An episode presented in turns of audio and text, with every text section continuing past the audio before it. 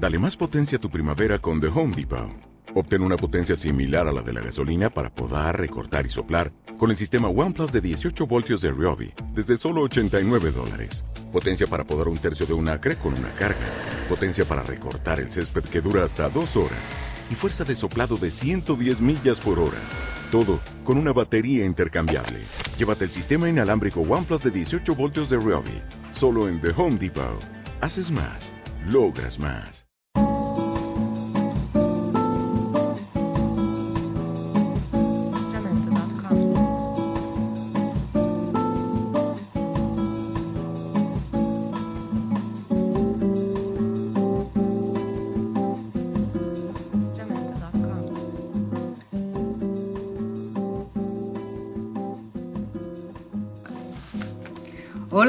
Tardes y bien llegados a Espejo de Letras. Hoy tenemos a Susana Picos y a Eugenia Tusquets. Hola, ¿cómo estáis? Hola, buenas tardes. Hola, buenas tardes. Seguimos en vía telefónica. Este es el, eh, el, último programa antes de las vacaciones. Volveremos, si, todo, si nada lo impide, eh, en septiembre. Y, y, vamos a recordar que este es un proyecto de la Asociación Colegial de Escritores de Cataluña y de Cedro, con la colaboración de Cedro. Hoy nos vamos a dedicar a, hablar, más que a estudiar y a desentrañar un poco la, figura y sobre todo la influencia de María Moliner y de su famosísimo diccionario de usos de, del español. Lo primero que podríamos decir es que María Moliner es una mujer que estuvo muy ligada también a la a esa corriente de regeneración social y política de España que hubo a principios eh, de siglo, porque estaba, estuvo ligada a la institución libre de enseñanza y recogió muchos de sus, de sus improntas eh, progresistas. Eh, nació en, en Zaragoza, en, en, un pueblecito de Zaragoza en 1900 y murió en 1981. Lo más importante de esta mujer es que luego ya repasaremos un poco cuál fue su contribución durante la República y lo que sucedió después con el franquismo. Esta mujer se plantea, y esto lo explicará muy bien Susana, cuál fue su trayectoria, con el, cómo lo planteó el diccionario, y Eugenia, cuál fue su fuente de inspiración, ella se plantea hacer una obra que se distinga del diccionario de la Real Academia.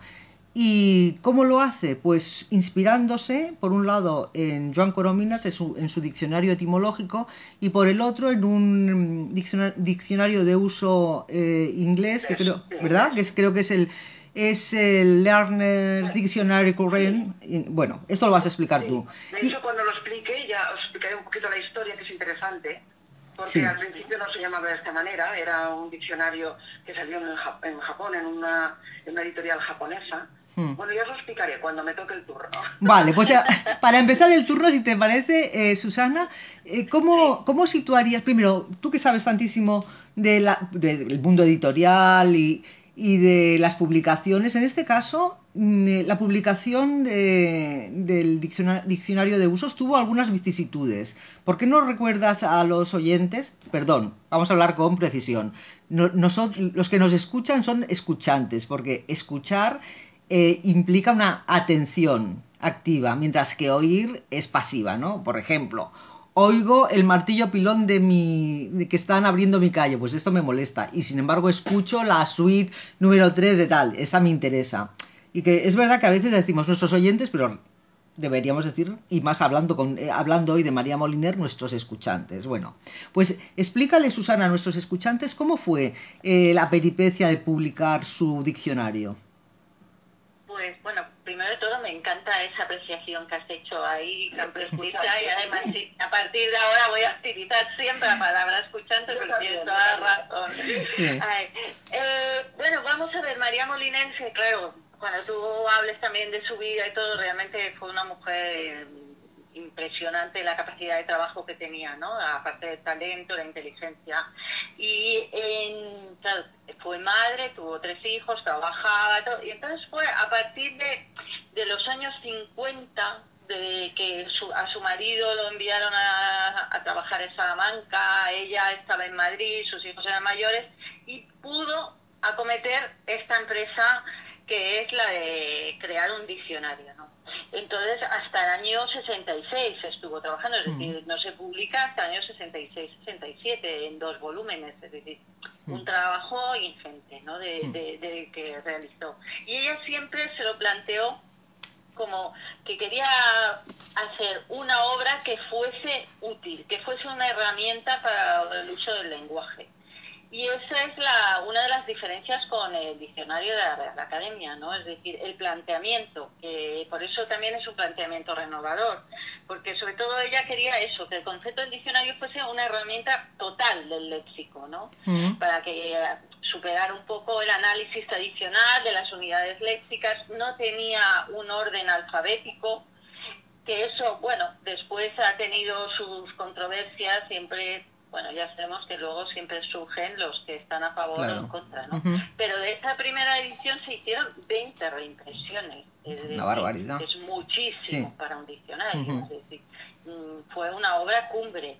Luego ya en el año 98, ya que ya había fallecido ella, apareció la segunda edición, lo, lo anunciaron así la editorial Gredos, del diccionario María Moliner que a mm. partir de ahí pues se abrió una guerra abierta con la familia y la editorial porque claro mm, dijeron que habían utilizado el nombre de su madre para una obra que realmente su madre pues no había revisado ni, ni siquiera la había concebido de la misma manera que es la siguiente edición no es decir esta esta, esta edición que presentaron en el año 98 porque claro críticas que hubo a la, primera de María Molina, bueno, pues decían que, por ejemplo, pues había una ausencia de categorías gramaticales o que faltaban términos de zoología o de botánica. Y sobre todo también se le acusó bastante de que utilizó mm, más su bagaje, su conocimiento del idioma y no investigó, pues a lo mejor otras acepciones, ¿no? Pero, pero bueno. Bueno, ella quizá el intento, ¿me oye Susana? Uy. Yo sí, yo sí te oigo. ¿Susana? Sí, sí, ah. te oigo. Ah, me oye Susana también, vale. Sí, sí. Ah, es que parece que se haya, me parecía que te había sido. Bueno, pues eh, digo que quizá la intención de María Moliner, que de acuerdo, no estudió, digamos, eh, de una manera académica el lenguaje, porque creo que su formación era historiadora o había estudiado filosofía y letras.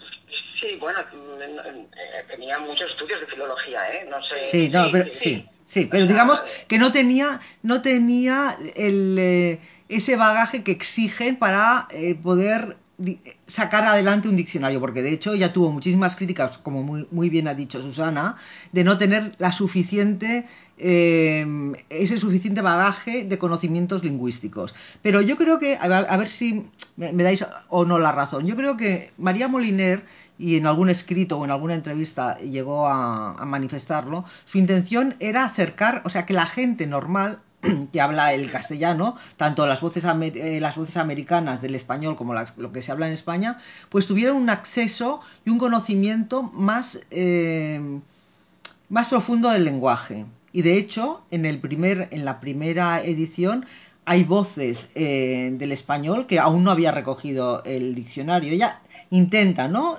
acercar el lenguaje pues al, común de, los, de los hablantes.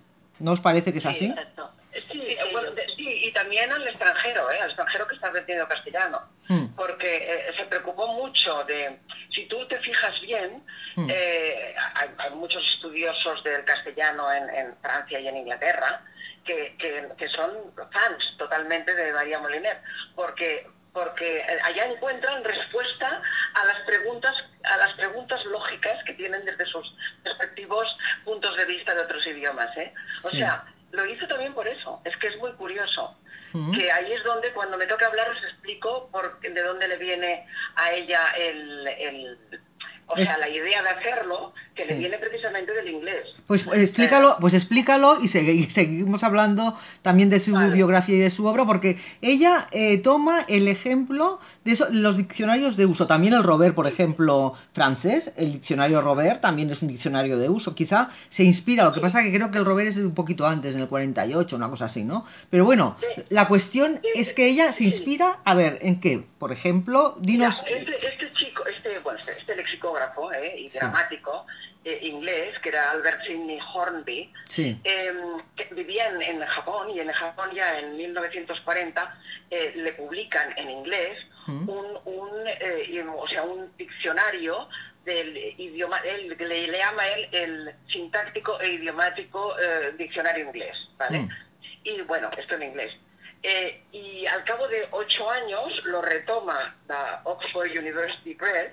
Que es la que hace el diccionario Oxford, que es el equivalente al de la RAE aquí, al de la Real Academia, porque es el oficial, dijéramos, y lo retoma, le compra la, la, la idea y le pone otro título, que es el Learner's, Learner's Dictionary of Current English, o sea, el diccionario para estudiosos de, del inglés mm, corriente, del inglés eh, hablado, dijéramos, ¿no?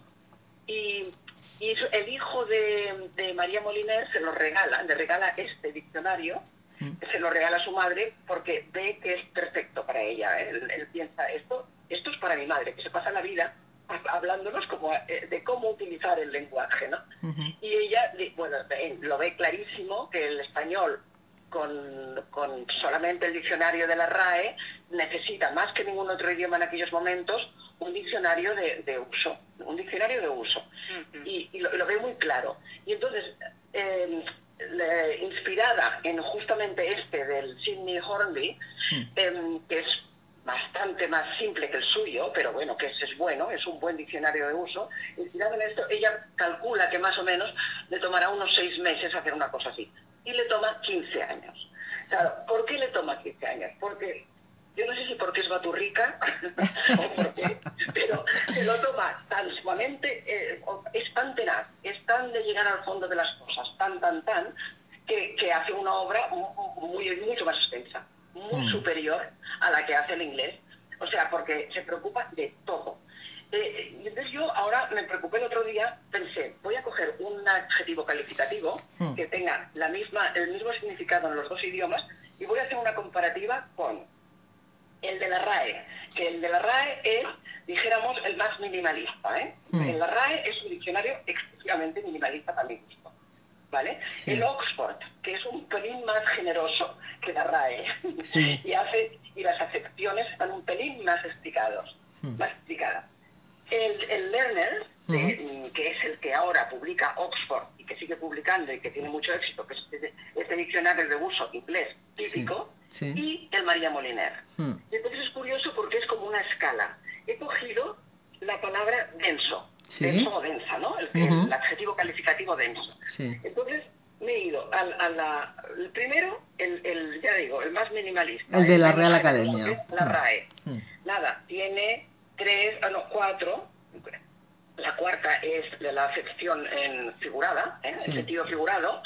Tiene cuatro acepciones con, con unos pocos sinónimos, nada, tres líneas, dos líneas, dos líneas y media. Nada, muy poca cosa. Después me voy al, al Oxford, ¿eh? lo tengo aquí delante. El Oxford ya tiene unas cuantas líneas más, no muchas, pero tiene seis líneas, sí, seis líneas, hmm. y explica un poquito más. O sea, hace las mismas, la misma traducción que en castellano, pero lo explica un poquito más. Ejemplifica quizá que para el que busca eh, una palabra en concreto también busca ejemplos para poder utilizarla de manera apropiada, ¿no? pero poquito, no, no mucho, no, tampoco se mata el Oxford. El Oxford también necesitaba un diccionario de uso, ¿eh? lo necesitaba también. Entonces cojo el Learner, que es, el de uso este inglés, que, le, sirvió de ejemplo poco a María Moliner, y ya, ya, es mucho mejor. El inglés ya tiene cinco secciones, cinco, y en cada una de ellas, que son de hecho las mismas que en castellano, ¿eh? las mismas, eh, cinco secciones, y en cada una de ellas tiene dos ejemplos de dos frasecitas. O sea, dos frases en cada uno de hecho, bueno, en una de las acepciones tiene tres y en otra tiene una, pero en mm. general, por medio de dos frasecitas por cada acepción, ¿vale? De la palabra. Y luego cogemos el María Moliner y ahí ya te mueres. O sea, no, no, no, es, es curioso. 25 líneas, la palabra denso-densa.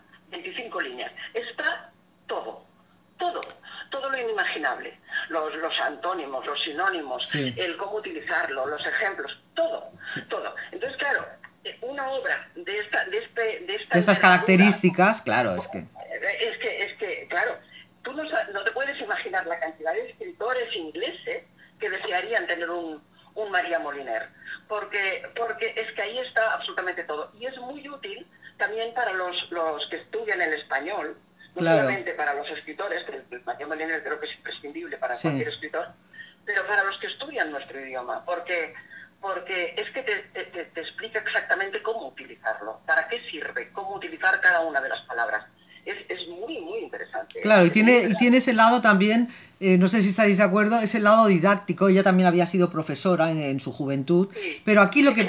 sí, pues, claro, yo creo que ella intenta que, que exista una comprensión total de esa palabra que, que el, el, hablante busca. Y en este caso, pues con ejemplos, con la familia de palabras, la etimología, ahí lo reúne todo, que a lo mejor puede resultar incluso un poco farragoso, pero sí que tienes razón, Eugenia, cuando dices que es imprescindible para escritores y a las pruebas me remito porque es conocido, conocida eh, la carta, una especie de epístola que escribió García Márquez eh, con motivo de la muerte de María Moliner en 1981. El, bueno, las loas son enormes e inacabables y él pues le, reconoce su agradecimiento a María Moliner en el uso del lenguaje, o sea que realmente es de muchísimo uso, en este caso para este escritor que tenía además ese, eh, ese barroquismo ¿no? en su escritura. Pero hay una cuestión, a ver qué os parece, a ver Susana, tú que eh, has estado ahí indagando sobre todo eh, el proceso de elaboración del, diccionario, ella mm, disentía un poco del uso normativo que se daba también al, al de la Real Academia, al, al de siempre, ¿no? Al que se va, se va editando cada poco tiempo, incluyendo las palabras. Y ella misma decía que un diccionario cuando sale a la calle ya realmente las palabras están momificadas. Y lo que ella quería es darle esa actualidad continua de palabras, y quizá por eso era tan extensiva, ¿no? Cada vez que eh, definía, buscaba, extraía cada una de, las voces que, que, por cierto, son 190.000. O sea, 190.000 en dos volúmenes. Pensemos cómo debía ser esa mujer de organizada y metódica para poder trabajar sin nada, con una máquina de escribir, con un lápiz y unas fichas de papel. Es que es alucinante. Bueno, bueno, y, y, como he dicho antes, iba tu rica, ¿eh? porque que menuda tenacidad, menuda tenacidad eh, hacer esto durante 15 años sin saber qué, cuál iba a ser el, la, salida a esto, porque era una obra monumental. Mm. ¿Qué, iba a pasar con ella? Porque realmente eh, el machismo de los, de los eh, que ocupaban las sillas de la Real Academia era manifiesto. Y entonces, quién iba, quién iba a, hacer, a utilizarlo aquello? Ella no sabía cuando lo estaba haciendo, ¿qué, iba a pasar con su obra? 15 años. Pues era su pasión, ¿no? En, realidad. En esto que decíais de, las entradas, cómo ella las, las, piensa en comparación al diccionario de la Real Academia, yo tengo una aquí, que es la del día, que además la he comparado con la edición del 98 de María Moliner. Y claro, ella, por ejemplo, define día de la siguiente manera. Dice, tiempo que tarda el Sol en dar una vuelta completa a la Tierra. En el año 98, en la edición del 98 dice, tiempo que tarda la Tierra en dar una vuelta sobre su eje. Pero claro, cuando María Moliner habla del Sol que da una vuelta completa a la Tierra, primero que es una imagen mucho más poética, pero también se refiere a cuando nosotros hablamos y decimos, el Sol sale, o Claro, es una metáfora, claro, ella usa, claro. Ella siempre busca esa, esa claridad de las definiciones y, el acercamiento con el lenguaje de la gente de, que, hablamos eh, día a día, ¿no? Entonces yo creo que eso era lo que ella pues veía que en la Real Academia pues no, no, no era ese diccionario, que, que pensaba que tenía que ser el de uso habitual para extranjeros, pero también para los mismos españoles que, que, utilizamos la lengua para conocerla mucho mejor, ¿no? Claro. Pero fíjate, cuando ella inicia su... Primero, fue una feminista, porque en algunas entrevistas o he, visto también algunos documentales, evidentemente esta mujer, en el contexto, porque claro, ahora tenemos un gran, yo creo, un mal vicio, que es juzgar a personajes que ya no están con nosotros en el contexto actual. Y claro, esto es desvirtuar totalmente al personaje, ¿no? Y en este caso, María Moliner, claro, ella vivió una época histórica y como tal época histórica, pues tenía unos rasgos muy definidos. ¿Que era una mujer feminista? Evidentemente, cuando es capaz de reafirmarse para sacar una obra de, esas, de esa cualidad que es colosal, porque realmente es que te imaginas cómo es posible que una mujer trabaje en la, en la mesa de su cocina escribiendo con su, me la imagino, con su lapicito y pasando a máquina, bueno, pues es, es eh, algo heroico, para mí es algo heroico. Pero también lo que quiero decirte es que esta mujer, eh, ¿qué era lo que ella quería con esto? Pues eh, creo que su pasado de bibliotecaria y de organizadora de bibliotecas, que ahora hablaremos un poco de lo que hizo durante la República, pues se dio cuenta que en España, en el año 30, cuando empezó, se le dieron varios cargos públicos en la República para que organizara una red de bibliotecas públicas, pues el analfabetismo en España rayaba prácticamente el 30%. Claro, esto es, una, barbaridad. ¿eh? Es una barbaridad. Y un país no puede progresar con un analfabetismo de esa. Eh, es que, claro, es que ¿quiénes eran las clases que podían hacer progresar a un país? Pues las que estaban alfabetizadas. Y la mayoría de ellas, además, las mujeres que no alcanzaban.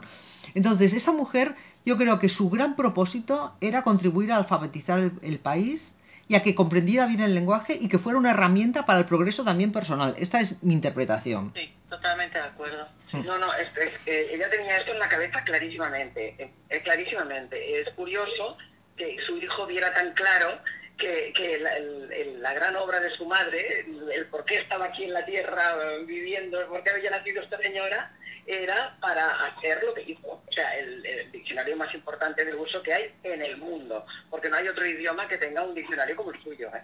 Sí. Tan, tan perfecto, tan extenso, no hay ningún otro idioma.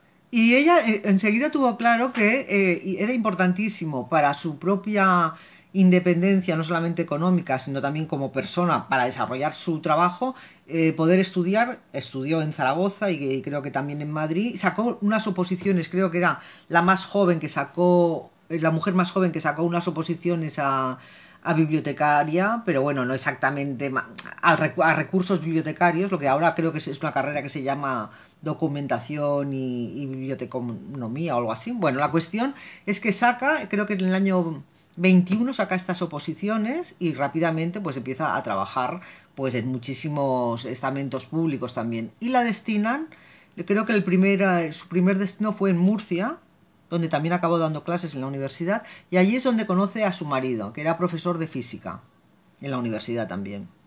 Y, y como dices tú Susana tuvo creo que tuvo tres hijos no con este señor. Sí sí sí tres hijos tuvo y esta mujer, sí, pues esta mujer eh, durante la República le encargan organizar unas 150 bibliotecas en la zona rural de todo de, Valencia. Y ella pues lo, lo, encara, una mujer muy eficiente, tanto es así que cuando vino la purga con Franco, pues la purga, claro, evidentemente la purgaron, ¿no? Pero eh, se dieron cuenta de su valía y acabó también trabajando pues eh, en lo que ella conocía a fondo. Pero me hace mucha gracia porque se cuenta la siguiente anécdota. La lleva, va ella buscando pues todos los pueblos donde se puede instalar una biblioteca pública y llega uno de ellos y en su informe al ministro o a la autoridad que a ella le competía, ¿no? Como jerarquía, le dice, pues he ido a tal biblioteca, que he visto que el director era viejo, el bibliotecario era viejo,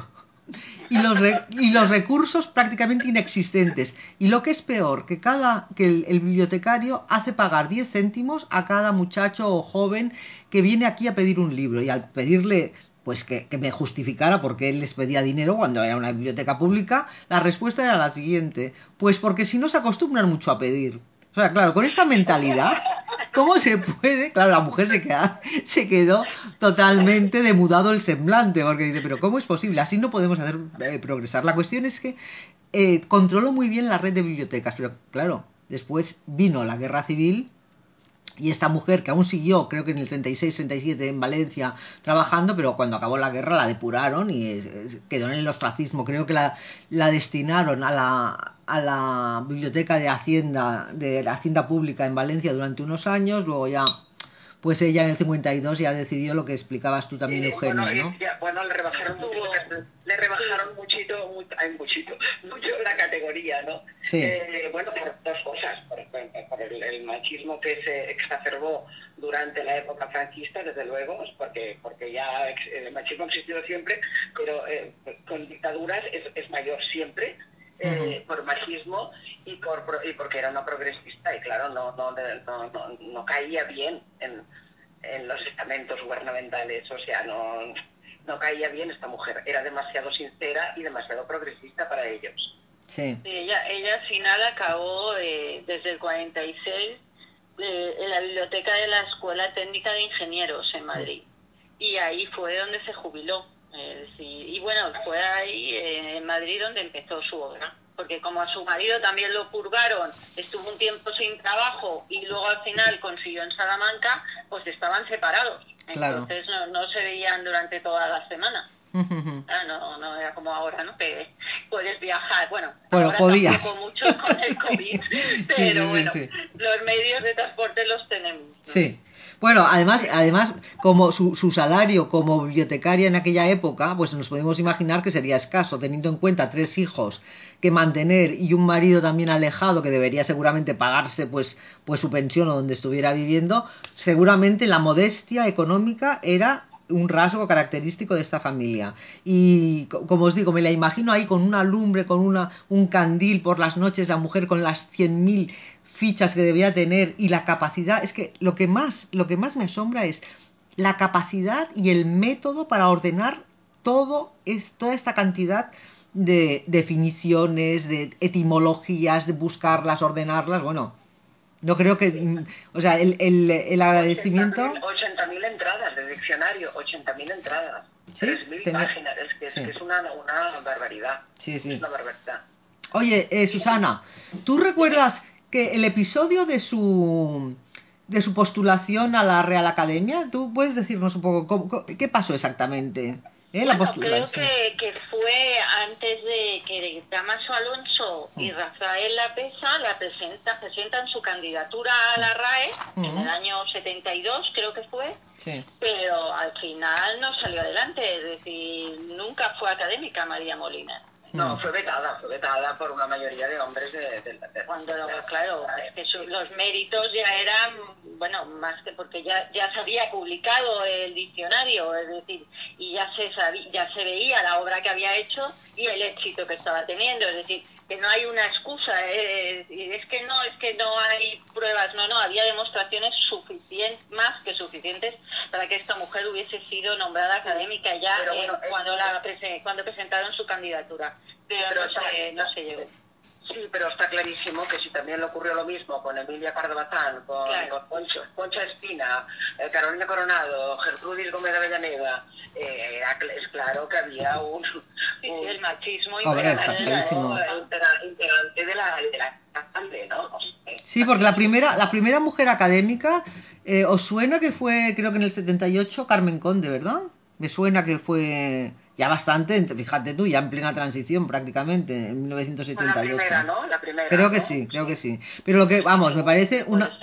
Me parece eh, un, un pecado capital que a una mujer de demostrada valía, porque claro, o sea, si tú tienes un diccionario de uso del español tal y como ella lo presentó, con todas las críticas que pude, porque claro, evidentemente todas las obras están son susceptibles de críticas, no vamos, pues seguramente, pero es más lo positivo que no las pequeñas eh, ¿cómo te diría yo? Como esas peculiaridades que tienen muchas veces académicos picajosos, pero claro, hay que ver las obras eh, globalmente, ¿no? Y cuando una obra es de esas características, pues sí seguramente faltaría algo o tendría un exceso de esto, pero globalmente es una obra maravillosa que te entra, que te da entrada al español de una manera muy profunda. a mí por eso me alegra que, aunque antes bueno, lo que pasa siempre, ¿no? Tienes que morir muchas veces para que reconozcan tu obra y reconozcan tu valía, pero por ejemplo, el Ministerio de Cultura, la, la campaña que tienen de animación a la lectura, que dan un, bueno, tienen unas convocatorias para las bibliotecas y les dan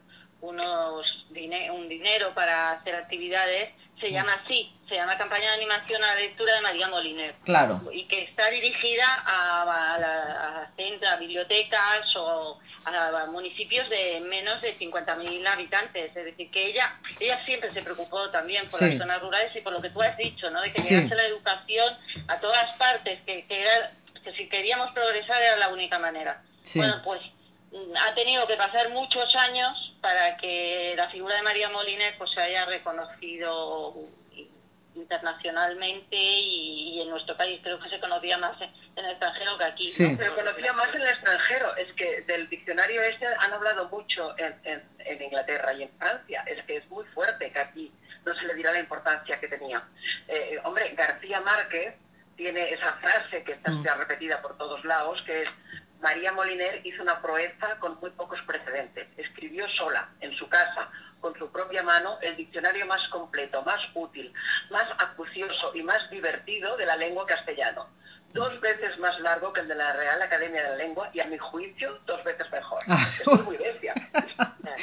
pues eso, escribió García Márquez. Pues eso, eso no fue suficiente aunque lo escribió, segura, me parece que nos, referimos a la misma, al mismo artículo que lo publicó en 1981. Con, sí, sí, sí. sí, sí, Pero fijaos una, fijaos una cosa, ahora evidentemente decimos, sí, ha sido, esta mujer es está reconocida en los medios académicos, a ver quién le va a poner un pie a María Moliner, quién se atreve, ¿no? Quién tiene esa competencia y esa valía como para ponerle un pero. Pero sin embargo creo, fíjate tú, que eh, actualmente se lee poco ahora María Moliner. Los jóvenes leen poco María Moliner. Quizá quedamos aquí un reducto de, la vieja guardia que consultamos. No sé, no sé, pero no, bueno, ¿cómo leer? Lo que lo consultan poco. Claro, claro, que lo consultan. Bueno, es que yo también lo leo como... Sí, sí, mira, ahora mismo tengo aquí el, primer, el primer volumen y a mí me gusta, a veces estoy y lo abro así al azar, ¿sabes? Y leo porque pues tiene razón eh, García Márquez, es entretenido. porque tú te dedicas a escribir y realmente es súper útil para nosotros, es muy útil para nosotras. Eh, como, pero como entretenimiento tampoco lo veo, no exagere. Bueno, oye, perdona, me contaron de un, me contaron de un escritor, ahora no sé si, no, sabría, no, no quiero aventurarme a decir un nombre que sea, pero vamos, que, que es catalán creo, que su máxima diversión era irse al baño con la enciclopedia británica y leerla al azar. Por favor. Bueno, pero a ver, había este juego, que ahora ya no sé, claro, ahora ya como no se utilizan los diccionarios en papel, supongo que el juego ha desaparecido, pero antes había un juego este que decías una palabra, uno se inventaba una o, se decía una palabra y a ver quién acertaba la definición. Ah, y entonces luego mirabas en el diccionario a ver quién se había acercado más a la definición que daba el diccionario, ¿no? Sí. claro, exactamente. claro, esto yo ya no sé si se sigue, si se sigue jugando, ¿no? No creo, no creo que con diccionario, por lo menos en papel lo dudo. A lo mejor con el ordenador o con la tablet, pues puede Puede ser. Bueno, eh, siempre lo tenemos ahí, eh, el diccionario de María Moliner. Y también quiero recomendar un libro de Inmaculada de la Fuente, que es eh, seguramente tú, Susana, que está siempre en la cumbre de, la, de todos los eh, toda la novedad editorial. Lo publicó creo que fue en 2018 y se titula El exilio interior, la vida de María Moliner. Es, fantástico. Y es de la editorial Turner.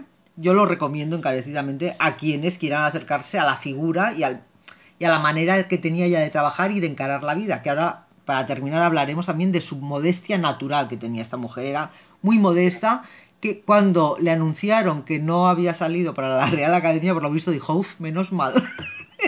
porque ella prefería. Ahora demasiado trabajo que tenía, porque claro, de su marido además desde el año 68 empezó a estar enfermo y perdió la vista.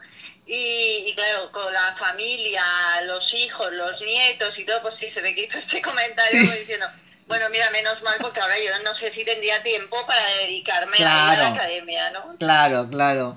Y, y bueno, y vamos a, mira, vamos a, recomendar quien quiera primero este libro y después hay, varios documentales que se pueden acceder a ellos a través de YouTube. Uno es, es de Alberto Gómez Uriol, de La vida a la palabra, que está estupendo. otro de Vicky eh, Calavia, que también se puede acceder. Y en el Centro Virtual de Cervantes hay otro documental que está estupendamente otro vídeo, y mm, un artículo, creo que es de, de Manuel Seco, que acaba diciendo, María Moliner no es un nombre, sino una obra, que hay que continuar. Que está bien, muy bien, está estupendo, y esto lo escribió en 1985. sí, exactamente. Yo, recomendaría, por si tenemos escuchantes extranjeros. Aquí. tenemos escuchantes extranjeros, sobre todo alemanes y, porque los idiomas eh, latinos, pues bueno, más o menos el uso de la preposición para un extranjero que aprende español es más fácil. Pero para el alemán y para el inglés es muy difícil el uso de las preposiciones. Mm. Muy difícil. Y, tiene, un, tiene un diccionario de uso de las preposiciones, María Moliner, que yo lo recomendaría también para los escuchantes extranjeros. Muy bien. Para los escuchantes extranjeros. Muy bien. Porque realmente está muy claro. O sea, esta mujer era muy clara, muy clara explicando las cosas. ¿eh? Muy, de una forma muy natural, muy clara y muy llana. O sea, se entiende muy bien todo.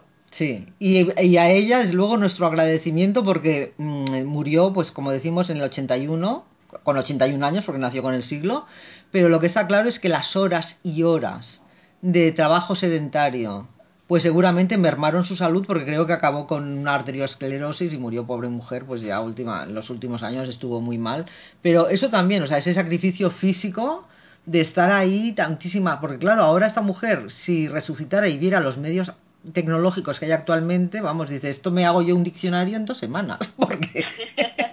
en dos semanas no, pero sí, sí, lo hubiera hecho mucho más rápido, desde luego. Porque además hay que tener en cuenta esto, ella trabajaba y trabajaba todo el día. Claro. Era, después del trabajo que se encerraba en la cocina de casa a hacer esto. Sí, y criaba, y criaba a sus hijos, a los tres hijos. Bueno, yo creo que de que tenga una, voluntad de servicio, ¿no? También, es decir, es gente que ya tiene eso, ¿no? Aparte de, que sientan una pasión por la lengua y tal, tienen una voluntad de, ayudar al prójimo y a la sociedad en la que les ha tocado vivir. Pues sí. Porque si no, no, no haces ese trabajo, es decir, no, no tienes la fuerza de llegar a tu casa y ponerte a trabajar en una obra como esta. Y en esas condiciones, porque claro, nosotros hablamos desde, un, desde nuestra posición actual, que la vida ha mejorado al menos en una parte, pues nosotros seguramente tenemos casas mucho más cómodas y medios eh, técnicos y tecnológicos y digitales pues muy, muy accesibles.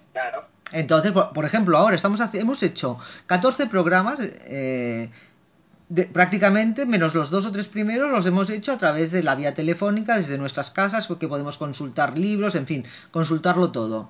Y creo, amigas mías, ahora ya es, eh, ya es tiempo de despedirnos, volveremos en septiembre, pero me da a mí que en septiembre deberemos seguir vía telefónica, tal y como están las cosas. Ya veremos. esperemos, que no, hay que ser optimistas. Sí. Esperemos que no, esperemos que no, esperemos que no. Con mascarillas, si queréis, distancia, todo eso seguro, pero bueno. Pues, en, la misma, en la misma habitación, por favor, en el mismo cuarto. Pues sí, ya tengo, la verdad es que tengo ganas de veros, la verdad. Ah, seguro que habéis crecido un poquito. Sí, a lo ancho, a lo ancho, Oh, genial. Ya nos dirás tu secreto de belleza. Bueno, queridas y queridos oyentes, y no, perdón, y queridos escuchantes, nos despedimos, volveremos hacia el 14-15 de septiembre para hacer un, un nuevo programa que durará hasta diciembre y veremos si con Cedro y el Ministerio de Cultura pues nos ayudan a seguir esta investigación, esta indagación sobre la vida y las obras de escritoras, algunas famosas, otras no tanto, pero todas ellas que tienen interés para eh, el progreso de la literatura, en este caso femenina. Pues nada, Susana y Eugenia, muchos besos, que paséis unas buenas vacaciones. Igualmente, igualmente. Muy bien. saludos a todas. Gracias. a escuchantes. Muy bien. Hasta luego, adiós.